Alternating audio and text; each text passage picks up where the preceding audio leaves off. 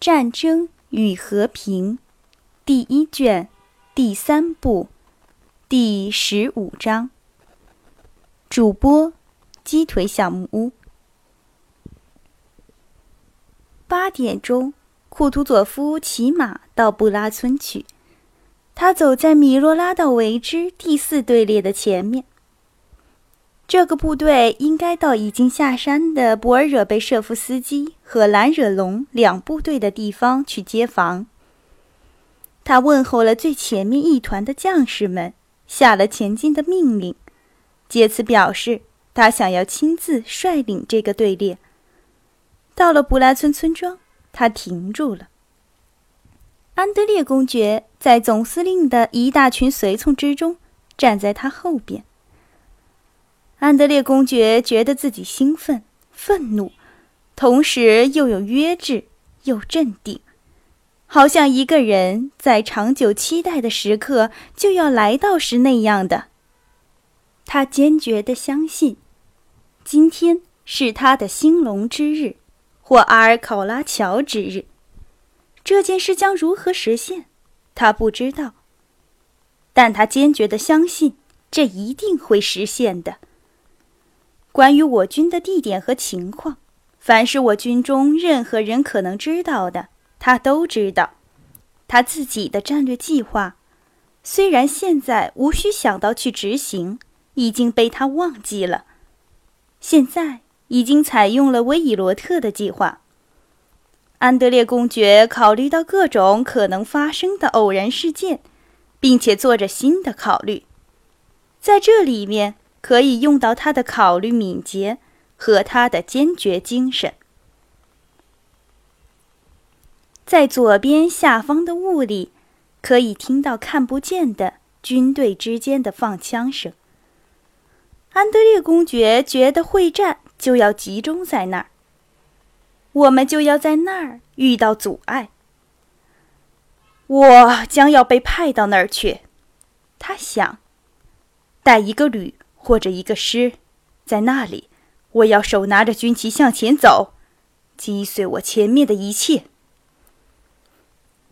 安德烈公爵不能淡漠地望着走过各营的军队，望着军旗，他老是想着，也许这就是那个军旗。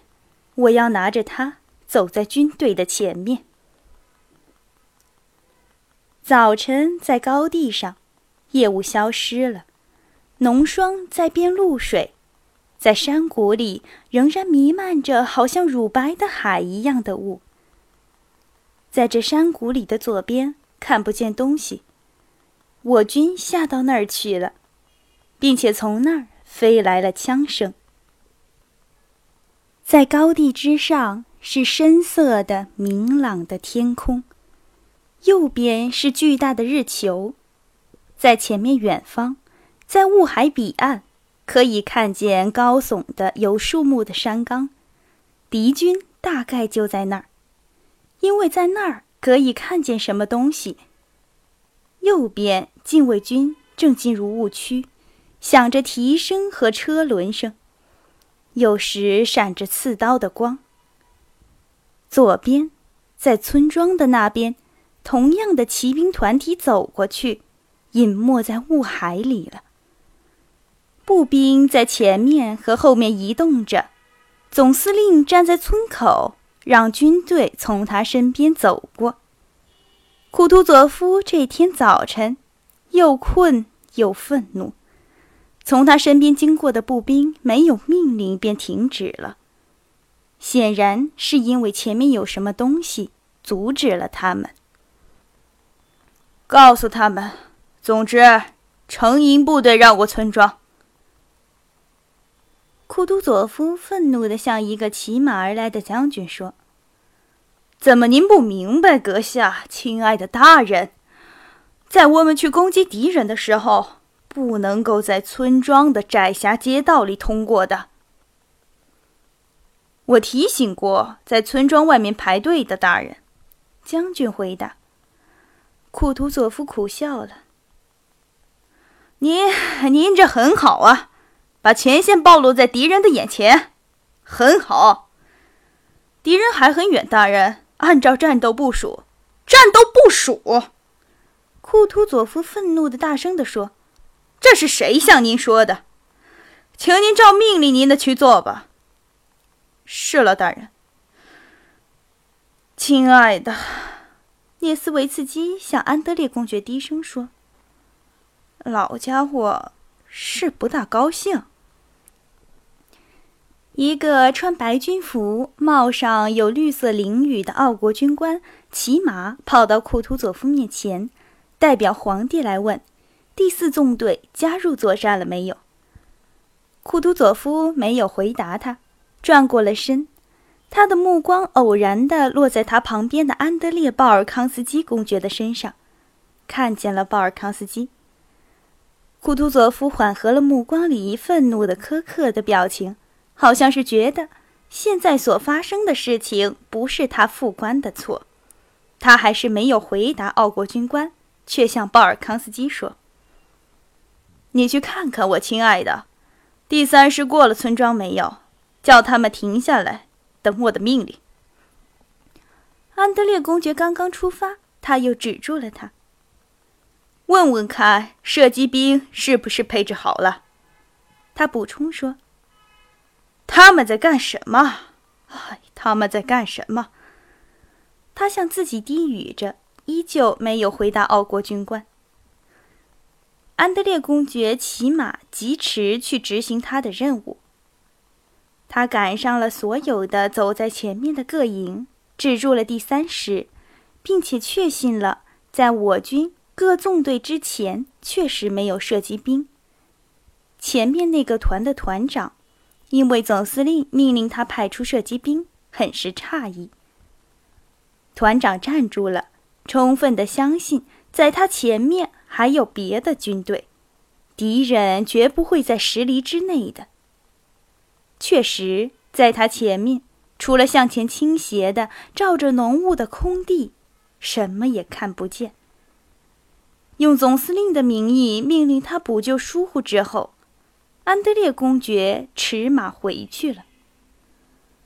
库图佐夫仍然站在原来的地方，他在鞍子上老态龙钟地支着胖身躯，闭了眼，费力地打呵欠。军队不再移动，放下了枪，站立着。好，好，他向安德烈公爵说，然后转向一个将军。这将军。拿了手表在手里说：“应该是移动的时候了，因为左翼各纵队已经下山了。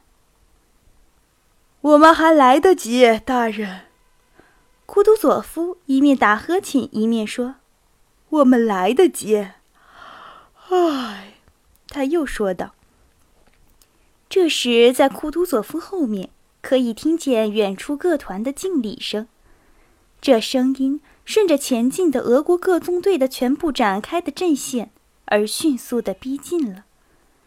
显然是接受敬礼的那个人骑马走得很快。当库图佐夫背后那一团兵士们喊叫时，他向旁边移动了一点儿，皱了眉，回顾了一下。顺布拉村来的道路上，好像有一连穿着各种颜色制服的骑手在驰奔。其中有两个人并排的在其余的人面前疾驰，一个身穿黑军服，头戴白羽翎，骑栗色结尾马；另一个穿白军服，骑黑马。他们是两位皇帝和侍从们。库图佐夫带着在前线的老军人的架势，向站立的军队发令：“立正！”于是敬着礼，向皇帝们面前走去。他整个身姿和态度都忽然改变了，他做出不加思索的唯命是从的下属的样子，他带着做作的恭敬的样子走上去敬礼，这显然是令亚历山大皇帝不愉快的。这不快的印象好像晴空中的残雾一样，只在皇帝的年轻快乐的脸上闪了一下就没有了。在维和之后，他这天比在奥尔谋兹原野上稍微瘦了一点儿。巴尔康斯基在国外是在奥尔谋兹第一次看见他的，但是在他美丽的灰眼里，仍然有魅力的混合着尊敬与温和，在他的薄唇上，仍然可以表现出各种表情，主要的是善良、天真、年轻的表情。在奥尔谋兹的检阅里，他似乎较为尊严；在这里，他似乎较为愉快，较有精力。他疾驰了三里，微微的脸红。他勒住马，安适的喘了口气，回头看了看侍从们和他一样的年轻而兴奋的脸。切尔托内斯基、诺夫西策夫、福尔康斯基公爵。斯特罗加诺夫和别人，都是衣服华丽、愉快、年轻的人，骑着美丽的、饲养良好的、生机勃勃的、只微微发汗的马，站在皇帝后面，交谈着，微笑着。法兰西斯皇帝，一个面色红润的、长脸的青年，挺直地坐在俊美的黑马上。面色无虑的、从容不迫的环顾着四周，他招来一个白衣服的副官，问了他什么，大概是问他几点钟出发的。安德烈公爵想着，注视着他的旧相识，带着忍不住的笑容，想起他的觐见，在皇帝们的侍从中有从俄、奥禁卫军和作战部队中挑选出来的年轻的侍卫官。在他们当中，有马师们牵着沙皇的、比着绣花马衣的俊美的后备马匹，好像一阵野外的新鲜空气忽然从敞开的窗子里吹进了窒息的房间。这群骑马而来的漂亮青年也把青春、活力与胜利的信念吹进了库图佐夫不愉快的参谋人员之中。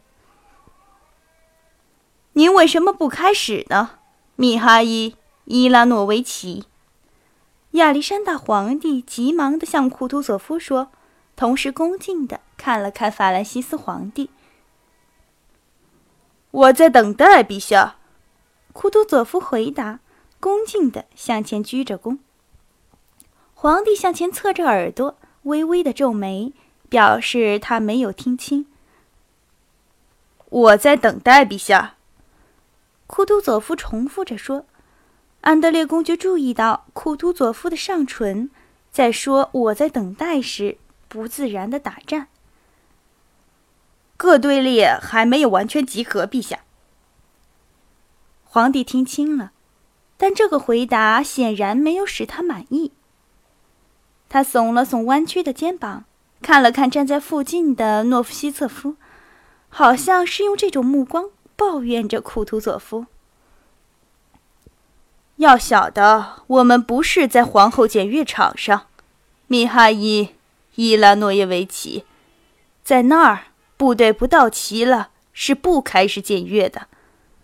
皇帝说，又看了看法兰西斯皇帝的眼睛，好像是请他，即使不参加，至少要听听他所说的话。大法兰西斯皇帝继续环视着。没有听，就是因此我没有开始，陛下。库图佐夫用响亮的声音说，好像预料到他的话可能不被听到。他的脸上有什么东西又颤抖了一下。我没有开始，陛下，就是因为我们不是在检阅，不是在皇后检阅场上。他清晰明白地说：“在皇帝的侍从中，在所有的忽然互相看了看的脸上，流露了埋怨和谴责。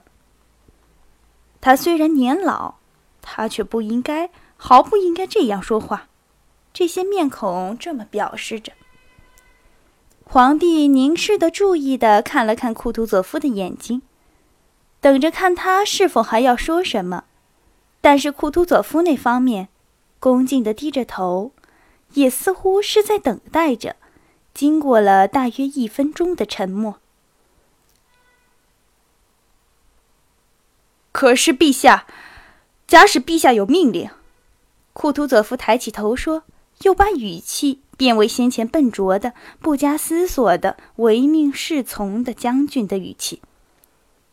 他触动了他的马，招来了部队指挥官米罗拉道维之，向他下了命令前进。军队又走动了，诺夫高罗德团的两个营和阿卜舍让团的一个营经过皇帝身边，向前面移动了。当阿卜舍让营走过时，脸色红润的米罗拉道维之没有穿大衣，穿了军服，配了勋章，有大花翎的帽子斜戴在头上，帽边儿向着前后，他猛力地向前驰奔。并且在皇帝面前突然勒住了马，英武的敬礼。上帝保佑你，将军！皇帝向他说：“我保证，陛下，我们要去做我们所能做的一切。”陛下，他愉快的回答。然而，他恶劣的法国发音却引起了皇帝侍从们不少的嘲笑的微笑。米洛拉道维之迅速的调转他的马。停在皇帝后面不远的地方，阿卜舍让的兵士们因为皇帝的在场而兴奋，踏着英勇的、愉快的步伐走过皇帝们和他们的侍从们面前。弟兄们，米罗拉的维之用高大、自信、愉快的声音呼叫着，显然射击声、会战的期待。从皇帝身边轻快地走过的苏弗罗夫时代的同志们，英勇的阿普舍让兵士的样子，使他那么兴奋，以致他忘记了皇帝的在场。